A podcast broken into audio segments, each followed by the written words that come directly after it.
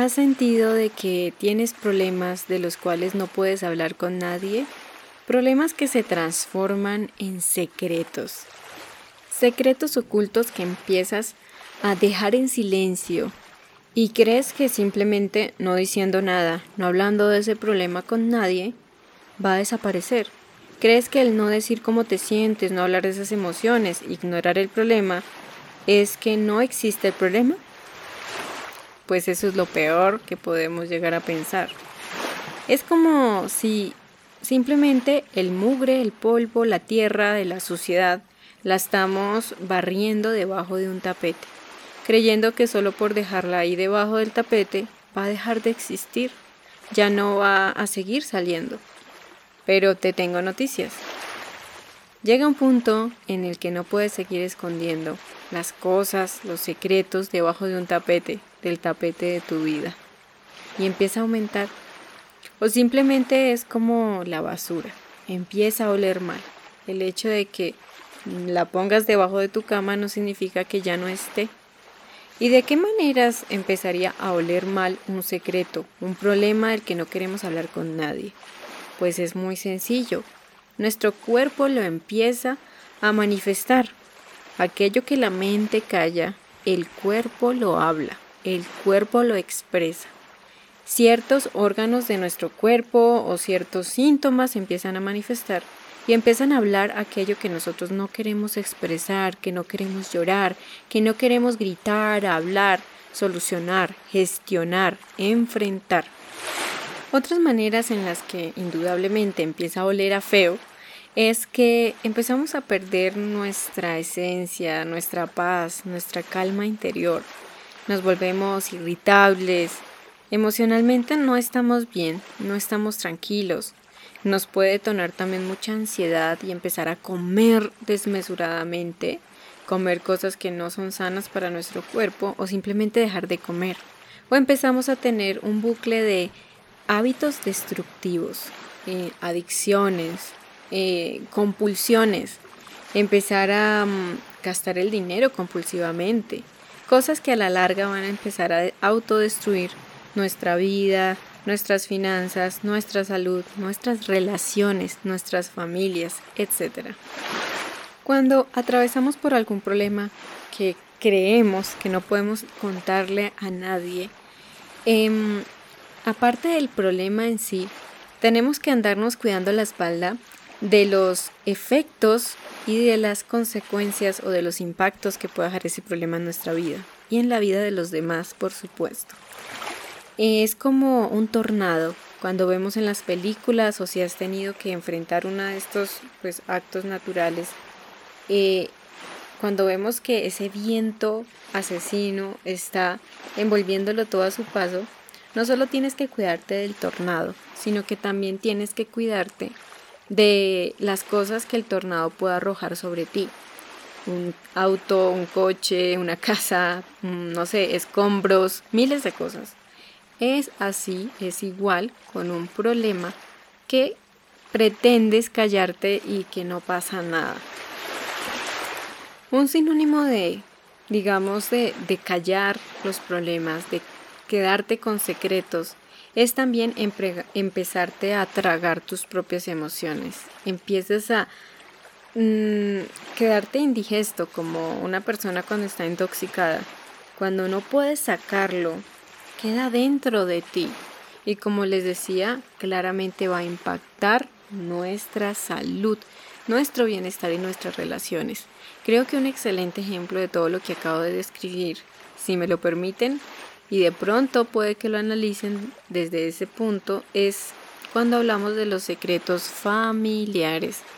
Muchos, muchos, muchos de los secretos familiares de nuestros abuelos, de nuestros tíos, de eso que las tías o la mamá o el papá nos dice, mira, esto fue lo que pasó, pero no le vayas a decir a nadie, esto nadie lo puede saber. Es más, puede que todos lo sepan en la familia, pero nadie habla de eso. Es un secreto familiar. ¿Y por qué hablo del secreto familiar? Porque es un excelente ejemplo vivo y real de lo que puede afectar un secreto que creemos que por no hablar simplemente se va a quedar ahí invisible y que no existe. en algo que se llaman las constelaciones familiares o también de los sistemas, la psicología sistémica y también las constelaciones familiares, se habla mucho de los secretos familiares, de cómo eh, cuando las personas en la familia se callan un secreto, creyendo que así se va a arreglar todo o que no van a afectar a los familiares con el secreto, pues ese secreto queda ahí grabado, grabado en el inconsciente familiar, como en ese en esa nube, en ese drive de la familia. Y cuando llegan las siguientes generaciones, pues sacan todas esas eh, boletas ganadoras para rifarse el problema que haya, mm, se haya callado ese ancestro o ese antepasado.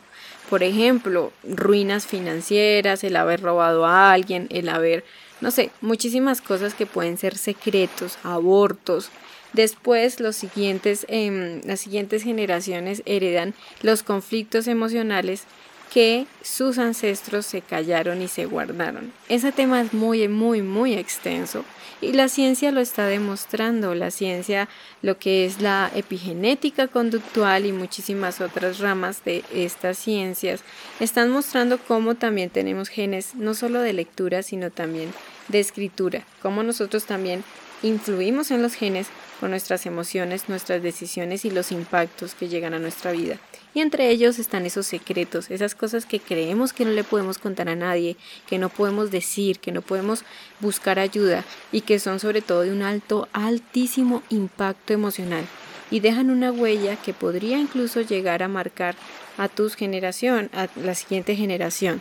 No necesariamente todos, ¿no? Eh, como les digo, es un tema bastante complejo, pero es muy interesante y es un ejemplo fantástico para señalar y describir cómo afectan los secretos, esos secretos ocultos y negativos que no queremos gestionar y que no queremos ver, cómo afectan no solamente nuestras vidas, sino las vidas de los demás. Para ir culminando esta reflexión, algo que te puede ayudar, y en mi caso lo ha hecho, es ver los secretos como una oportunidad, una oportunidad de evolucionar, de cambiar, de gestionar tus propias emociones, de no seguir haciendo lo mismo que tal vez nos enseñaron, de no decir nada, de callarse.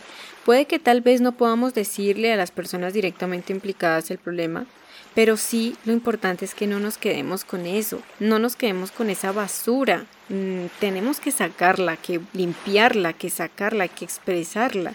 Además, no es amoroso con nuestro cuerpo, con nuestras emociones, nuestra mente, nuestra psique y nuestra alma. Entonces, em, cuando veo los secretos como una oportunidad de ponerme en contacto con mis propias emociones, de ponerme en contacto conmigo misma, empiezo a ver esos secretos como un gran aliado, como un regalo, como una, no sé, como, como un puente para poder alcanzar otro estado de conciencia mucho más superior, mucho más avanzado, muchísimo más despierto.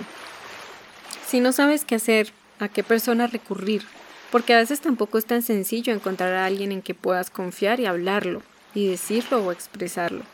Hay muchas maneras y, y, muchos lugares seguros a los que podemos recurrir.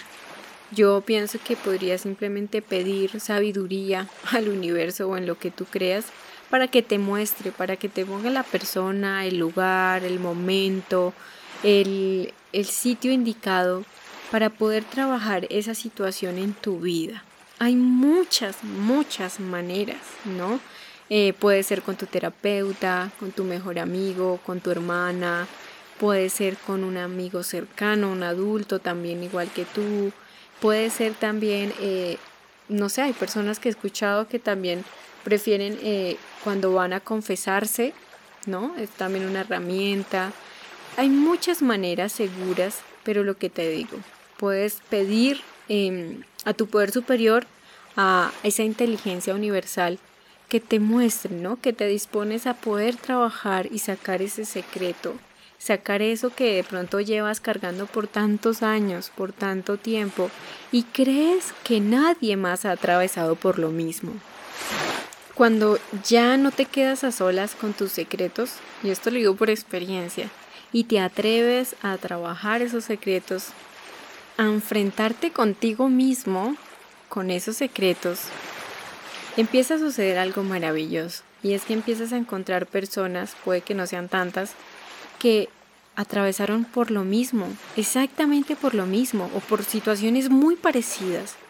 Y el poder de la identificación, de la empatía, es maravilloso, es sanador, es liberador. Y ya no tienes que cargar con ese peso. Mm, vuelvo y digo, no tienes que decirle el secreto propiamente a la persona. Un ejemplo, voy a poner un ejemplo un poco candente, pero si fuiste, no sé, el amante o la amante de una persona y crees que eso podría influir en tu vida, como que llevas ese secreto dentro y como que te gustaría hablar de eso con alguien, ¿no? Como liberar esa experiencia de cómo fue eso y puede que haya pasado hace muchos años. Claramente no le vas a ir a contar a la pareja, a esa pareja, que tú fuiste el amante de su esposo o de su novio, lo que sea, ¿no? Pero podría llegar el momento en que tal vez con tu terapeuta puedes tratar ese tema, puedas hablar de qué sucedió, por qué resultaste en una situación así, en una relación de esas, cuáles eran tus creencias, cuál era tu concepto del amor en ese momento. ¿Estabas atravesando por una crisis? ¿Tenías baja autoestima? no te querías, no te apreciabas, no te valorabas, tenías creencias limitantes. Esos son los regalos que nos traen, nos traen esos secretos que creemos que nadie podría comprendernos. Y claramente, obviamente, pues nuestro terapeuta tiene esto, el secreto profesional, que es esa confidencialidad ética y bueno, no solamente un profesional, como te dije, pueden haber muchos casos, muchas maneras. Puede que hayan personas que no estén de acuerdo con una terapia convencional, pero créanme que sí sucede. Otra de las herramientas muy adecuadas y también muy positivas son los grupos de apoyo, conformados con personas que buscan, no sé, un objetivo común.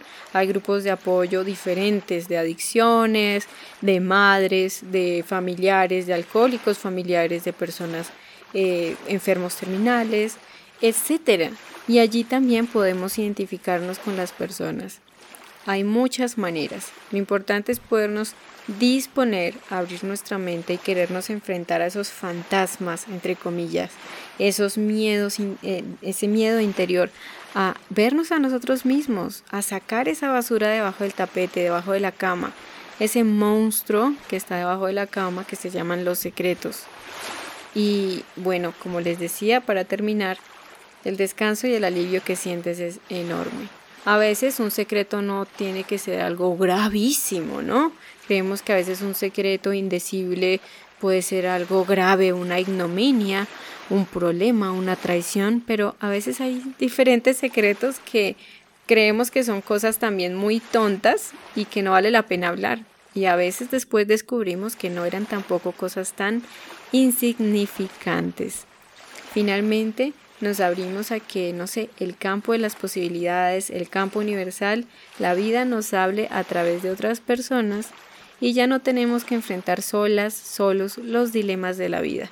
Podemos sentir el amor, la amistad, la unidad, las personas, eh, la identificación alrededor nuestro. Cuando otra persona se identifica, nos escucha sin juzgarnos y también nos comparte su experiencia. Yo lo he encontrado y ha sido un regalo liberador. Entonces, bueno, espero que esto te haya parecido muy útil y que puedas también pensarlo, ¿no? Además de que evitamos que esos secretos sigan quedando ahí en el drive, en el drive de nuestra familia, de nuestra vida, etcétera, y que podamos gestionarlo y sacarlo a la luz, obviamente, como te digo, pues de una manera sana, de una manera también segura, confidencial, donde nos sintamos cómodas, cómodos y pues bueno, que podamos sobre todo lo más importante sanar, aprender y evolucionar.